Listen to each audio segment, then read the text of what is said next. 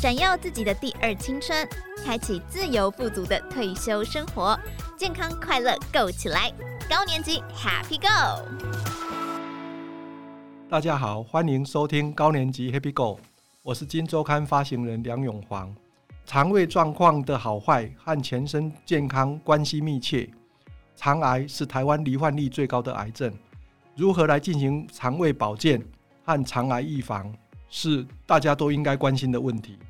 今天特别邀请到新兴智慧诊所院长朱光恩朱院长来到我们的节目，欢迎朱院长。发行人好，各位听众大家好。首先要请朱院长跟大家说明一下近几年消化道癌的发展趋势，男女的比例有差异吗？我们如果谈台湾发生率最高的癌症，就是大肠癌啊。大肠癌在台湾确实已经有一个越来越年轻化的趋势。其实男女是没有太大的差别。根据研究呢，从一九九五年来，台湾的大肠癌年轻化的这个发生率是逐年爬升。意思就是说，我们指五十岁以下的大肠癌，从一九九五年开始的统计，就每一年大约三到四个 percent 的增加。五十岁以下的大肠癌，所以目前大肠癌在台湾，它是越来越多五十岁以下的年轻人罹患这样子的疾病。根据统计呢，也许男生会比女生稍微再高一点点，但是统计上男女应该没有太大的差别。这个大肠癌年轻化的问题，就是我们台湾的一个公共卫生很重要的一个议题。怎么样去做一个大肠癌在五十岁以下的人的一个预防啊？这个会是我们一个很重要的议题。现在台湾的政府呢，做大肠癌的筛检是做粪便潜血反应筛检，是从五十岁做到七十五岁，所以五十岁以下的年轻人的。这个筛检没有被保护到，没有被 cover 到，也因此很多五十岁以下的年轻大肠癌被发现的时候，通常都是第三期、第四期是比较晚期。所以，也许我们在公共卫生政策上，是不是从五十岁之后开始做筛检，要不要提早到四十五岁，甚至于有一些有危险因子的这些比较年轻的。民众，譬如说吸烟的、喝酒的、有糖尿病的、肥胖的，他的身体质量指数就是 BMI 指数大于三十的，还有一等亲啊啊等等，有这些危险因子的这些比较年轻的民众，是不是就要从四十岁开始做筛检？这个也是一个我们思考的方向。国健署是说从五十岁开始筛检，大家不要受到这五十岁这个迷思的影响。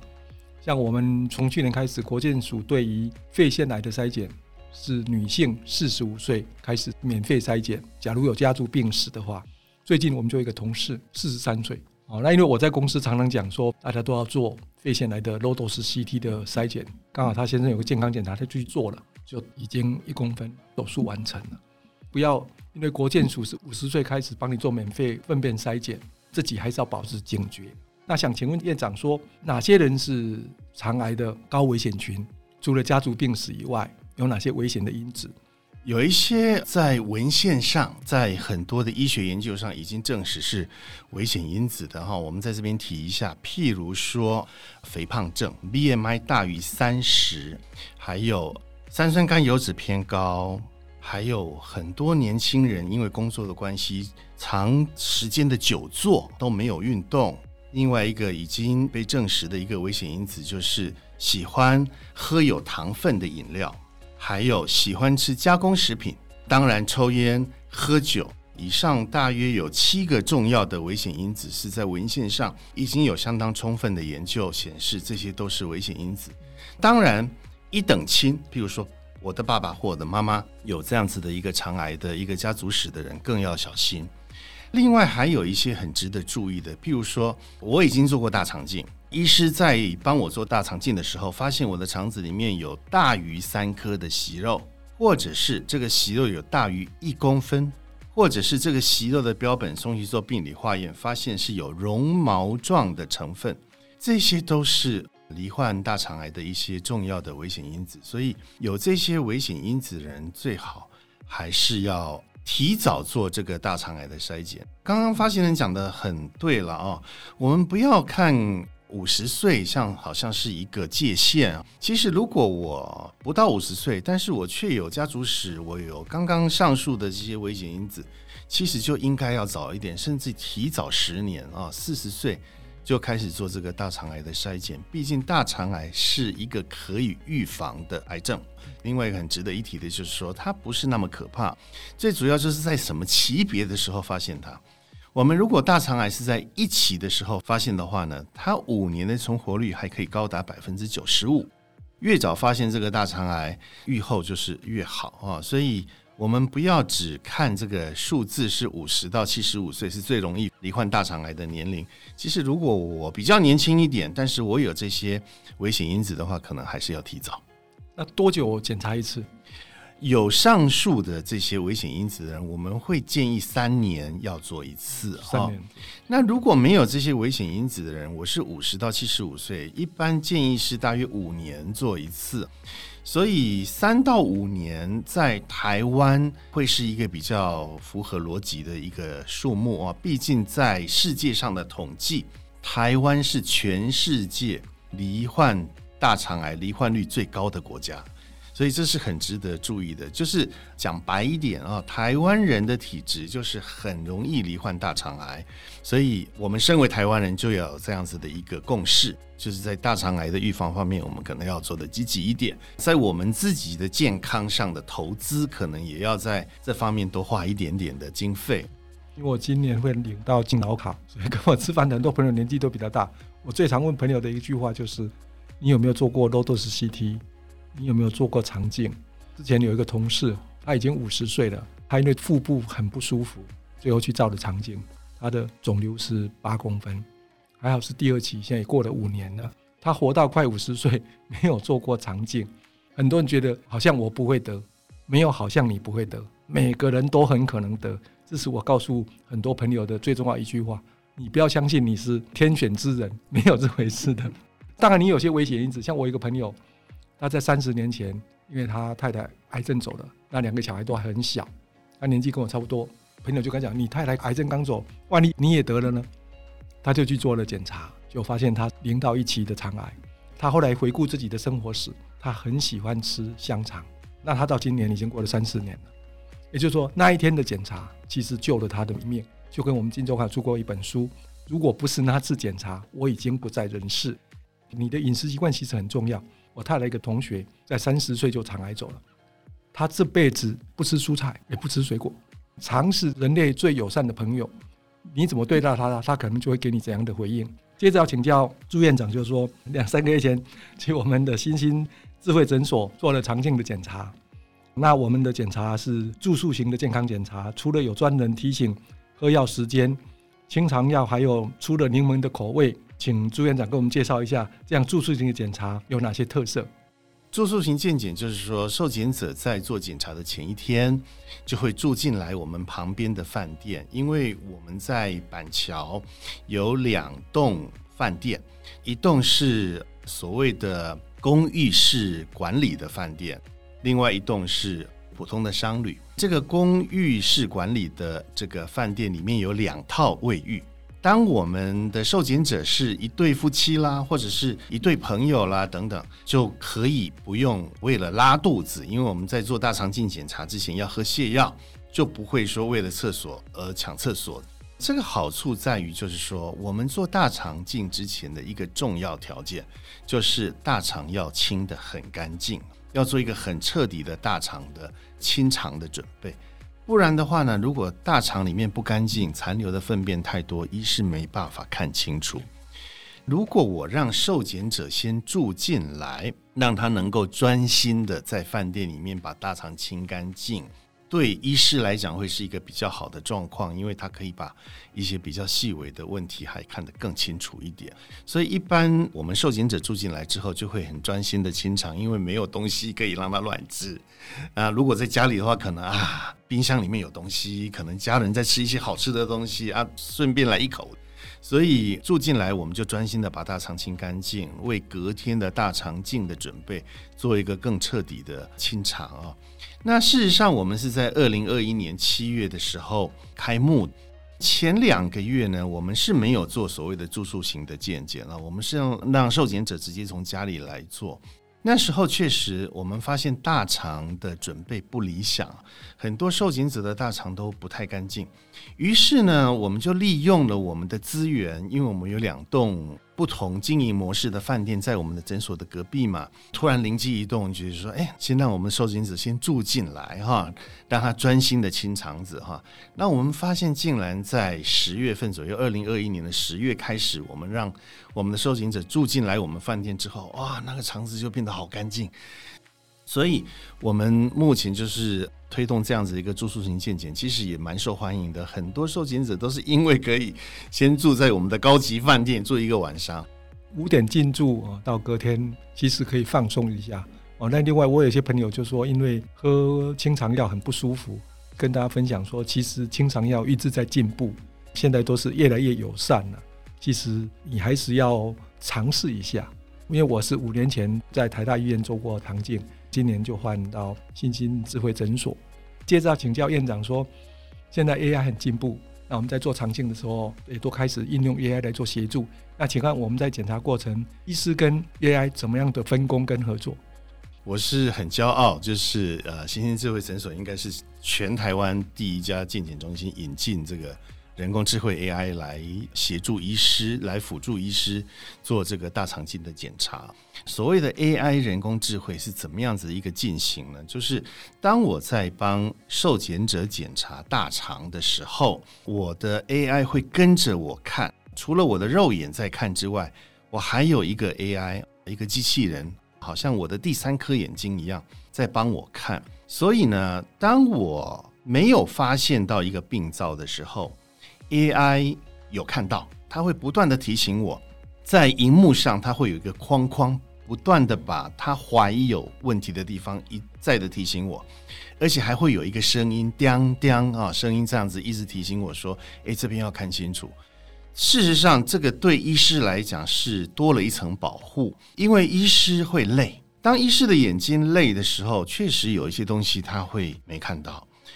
这个时候 AI 就很有帮助了啊，因为 AI 是机器，它不会累，所以我觉得这个对医师来讲，对受检者来讲都是多了一层保护。但是 AI 不能取代医师的眼睛，也不能取代医师这么多年来所累积的在脑袋里面的这些经验。AI 是一个辅助，它可能可以帮，因为常常我也跟 AI 一起看，我跟人工智慧一起看，它确实我发现的问题跟它发现的问题是一致的。AI 会告诉我说：“诶，这里有问题，要看清楚。”同时，它还会告诉我这个病灶是好的还是不好的。AI 会告诉我说：“哦，这个是腺瘤啊，这个是良性的这个增生性息肉，可能不需要立即处理等等的。”这个判断跟我的判断有时候就有出入了。AI 有时候判断是不重要的东西，但是在我的眼睛，在我的经验，我觉得这个可能是有需要处理的。所以 AI 不能取代医师，但是确实 AI 的使用会让医师和受检者多了一层保护。现在很多文献、很多报道都说，AI 尤其是对那些经验比较不足的年轻医师来讲，在判断上。就多了很多的帮助，所以 AI 其实是很有趣的一个东西，而且它正在蓬勃发展。AI 越来越多，也越来越多的厂牌，越来越多的这样子的一个厂商在研发这个 AI，所以我相信在不久的将来，AI 确实可能会是我们每天工作上的一个辅助的工具了。那请问息肉的发现的比例有多少？癌变的比例有多少？我个人在这三十年的职业生涯，我做了大约九万例了啦。但是我们现在再回来谈这个新兴智慧诊所的案例，我们从二零二一年的七月到现在为止，二零二三年的九月，我们执行了大约有一万例左右的大肠镜了。那这一万例的大肠镜里面呢，百分之二十一的受检者是需要切息肉的，癌症的比率是大约两个 percent。我们发现这二十一趴去切息肉的受检者，百分之五十三左右是小于五十岁，百分之五十三左右的所有去切息肉在新兴智慧诊所受检，去切息肉的百分之五十三的受检者都小于五十岁。所以这个再次的验证，我们台湾大肠癌的发生率越来越年轻化，所以这个是很值得去关切的一个议题。也在这边要呼吁年轻的民众，如果你有我们刚刚讲的那些危险因子，就不要等到五十岁再去做筛检，还是提早个十年做筛检，我想这是正确的一个手段。这个数据正好可以呼应刚才朱院长讲到的，或许国民健康署应该把粪便筛检的年龄。从现在的五十岁降到四十岁，接着要想跟院长请教一下，就是说健检发现肠癌，那他治愈成功的经验。我们讲两个极端的案例好了，一个是我自己的一个朋友的太太，她三十七岁，肚子不舒服，结血便贫血，觉得不太对劲，于是就帮她做了一个大肠镜，就发现是大肠癌四期，因为已经转移到肝脏去了，不久之后就离开了。这个是很可惜的、很遗憾的一件事情。另外呢，我最近有帮我们同事也做了一个大肠镜，也是大约四十岁出头哦，在他的大肠里面发现了一个息肉，这息肉切除掉之后，竟然是零期的原位癌，是大肠的腺癌，是原位癌，就是说还没有完全扩散出去，还一直维持在这个大肠的黏膜上，我就把它切掉了。做了这个切除之后呢，就好了，也不用吃一颗药，也不用做化疗，也不用做电疗。所以我对这个零期的原位癌的这个同事呢，我就常常会笑他，我说：“你真的是上辈子烧好香，一个癌症能够在这么初期的时候发现，真的是很幸运的一件事情。当然，这个也是我们。”做大肠镜、做大肠癌的预防医学的一个最美的境界。原位癌切完之后，它的五年存活率还是有百分之九十五以上，跟一般的民众没有差别了嘛？发现的案例不一样嘛？其中可能肠癌的症状之一就是你粪便潜血，有时候你目测都可以看得出来。我一个好朋友，我的同学，他也是肠癌，他在二三期才发现，后来问他都没注意嘛？他说他因为有痔疮。所以粪便潜血，他一直认为是痔疮。提醒所有的听众朋友，就是说，当你粪便潜血的时候，你不要自己自我判断，就应该去做一次肠镜，要保持对自己所有的一切健康的警觉性，这点是一直很重要。我常讲，最了解我们身体的就是你自己。大家就讲说，快乐的人他的外貌一定有快乐的特征，健康的肠也有一定的特征。那我想，这个院长做了九万例嘛，哈，跟我们讲健康的肠它长什么样子，那我们怎么样让自己的肠真的能健康？我们在做内视镜的时候呢，我们常常会跟我的旁边的技术员讲说：“哇，这个肠子好漂亮哦！”所谓的肠子漂亮，就是它的润滑度非常好哈，非常光滑，它的血管的分布非常清晰啊。那么没有什么黑色素沉淀，没有什么老化的现象，所以这个是在做内视镜的时候确实可以看得到。诶，一个很漂亮的肠子跟一个老化的肠子，做胃镜的时候也一样。做胃镜的时候，我们可以看到胃呢，就可能有一些所谓的小肠化生的时候，就是有一些慢性发炎的时候，肠子就会那个表面就凹凸不平，看起来粗粗的、丑丑的。所以在做内视镜的时候，我们也可以看到这样子的一个肠子老化的一个现象。但是我觉得肠子漂不漂亮还是次要，肠子里面有没有长息肉才是重要的事情。所以如果有长息肉的话，当下就把它切掉。所以一个很重要的观念要请各位听众一定要听进去哈，就是大肠癌都是从一些小小的腺性息肉所演变出来的。所以我们做大肠镜的时候呢，把这个小小的腺瘤当下就把它切除之后，诶，我们就断了根。让它不要继续长下去，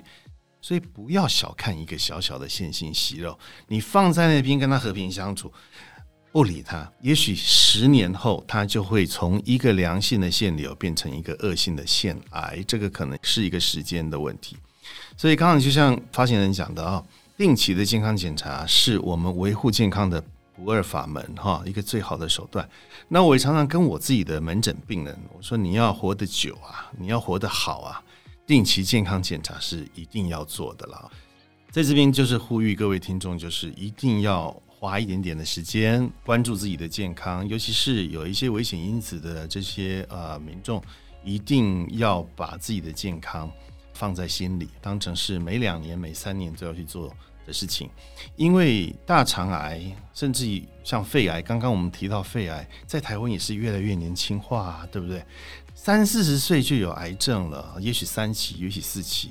三四十岁的人通常都是一个家庭的经济支柱，甚至于是社会的经济支柱。这是呃，对一个家庭来讲，会是一个很严重的一个后果。所以，我们虽然年轻，但是还是要从年轻就关注我们自己的健康，好好的做一些定期的筛检，有规律的去做一些筛检，是维护我们的健康、爱我们的家人的不二法门。刚才讲，我是非常重视健康检查。我爸爸在七十岁的时候，因为他都住在乡下，那他七十岁刚好有一个机会，我就说你要不要来做健康检查？他一辈子第一次健康检查，没有想到就发现他有肝肿瘤，一点五公分，不能切除，用酒精注射。很幸运，他还活了十年。我是从三十八岁开始，每年做做健康检查，五年做一次肠镜。像我这一次去我们新兴智慧诊所。也切除了息肉，良性的，你就会比较安心。我在很早在上上次的肠镜也都有切除息肉，所以说你如果定期做肠镜的检查，那把息肉切除，你一定会比较健康。那很多人说，那你这样就能确保你都平安吗？都不会得癌症吗？我说我的哲学就是尽人事听天命哦。那另外我还是要跟听众朋友讲说，像我这一次去今天智慧诊所做，我是全身麻醉，其实醒来就已经做完了。院长就跟我分析我的报告了。其实过程没有你想的那么可怕跟恐惧，因为有些人可能有不愉快的经验，从此排斥肠镜的检查。我们应该勇敢的去尝试。每个诊所的条件也不一样，每次自己的身体状况也不一样。今天我想最后还是要提醒大家，健康检查才能够让你长保健康，尤其是预防癌症，只有一条路：健康检查。那今天非常谢谢院长的分享，希望大家都平安健康，谢谢。谢谢谢谢发心。